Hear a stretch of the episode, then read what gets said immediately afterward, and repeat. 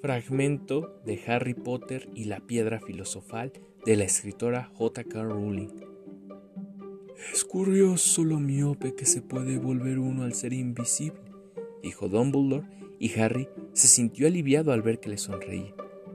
Entonces, continuó Dumbledore, bajando del pupitre para sentarse en el suelo con Harry, tú, como cientos antes que tú, has descubierto las delicias del espejo de Oesa.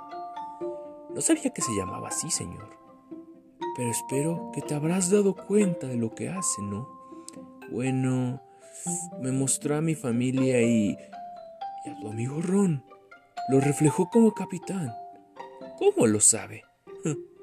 No necesito una capa para ser invisible, dijo amablemente Dumbledore.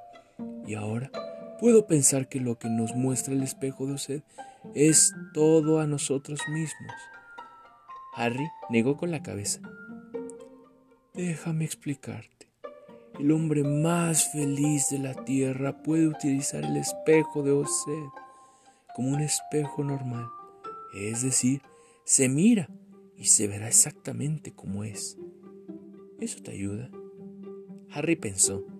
Luego dijo lentamente, ¿nos muestra lo que queremos, lo que sea que queremos? Sí y no, dijo con calma Dumbledore.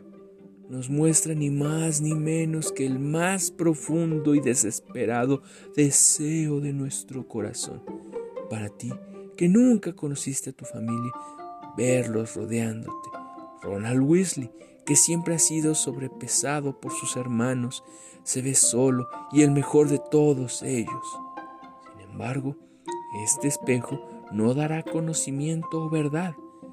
Hay hombres que han consumido ante esto, fascinados que se han visto, o han enloquecido al no saber si lo que se muestra es real o quisiera posible.